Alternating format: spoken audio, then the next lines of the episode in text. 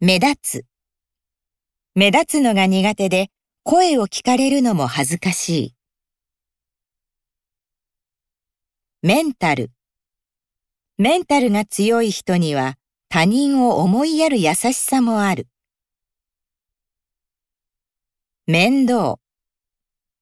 面倒なことに巻き込まれてストレスを感じる。申し訳ない。期待に応えられず申し訳ない気持ちでいっぱいだ。物足りない。幸せに暮らせているはずなのになんとなく物足りない。揉める。自身の不注意な発言がきっかけで相手と揉めている。漏らす。SNS で会社の不平や不満、愚痴を漏らす。憂鬱。朝の電車の中で音楽を聴いて憂鬱な気分を晴らす。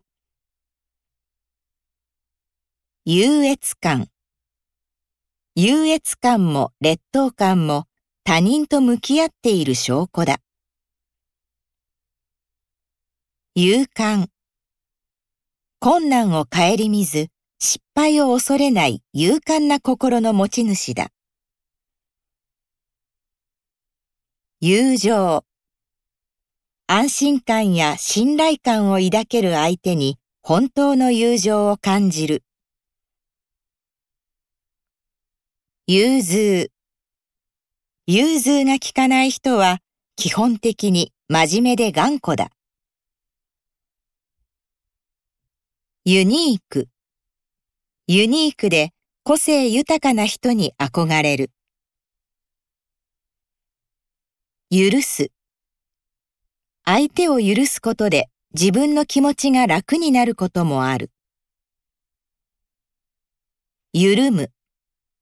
気が緩んでいて危うく大事故を起こすところだった。予感。なんだか嫌な予感がしていたが、見事的中してしまった。欲求。遺伝子に組み込まれた本質的な欲求には逆らえない。喜ぶ。高校時代の同級生との偶然の再会を喜ぶ。楽天的。楽天的な人だが何も考えていないというわけではない。理屈。彼は理屈で物を言いがちで常に上から目線だ。利己的。人間はそもそも遺伝子レベルで利己的でもある。流暢。流暢な英語を身につけて外国の方々と交流したい。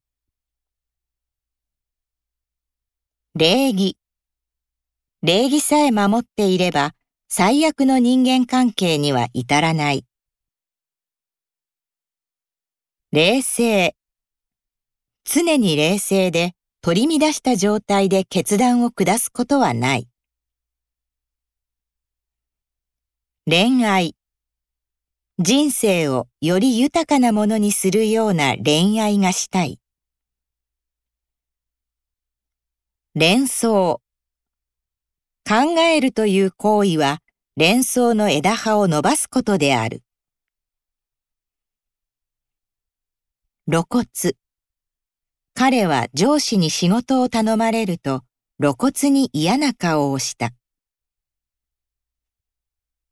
論理的。主観的感情を交えると、途端に話は非論理的になる。煩わしい。職場での煩わしい人間関係にうんざりしている。話題。会話の糸口となる話題やネタを事前に準備しておく。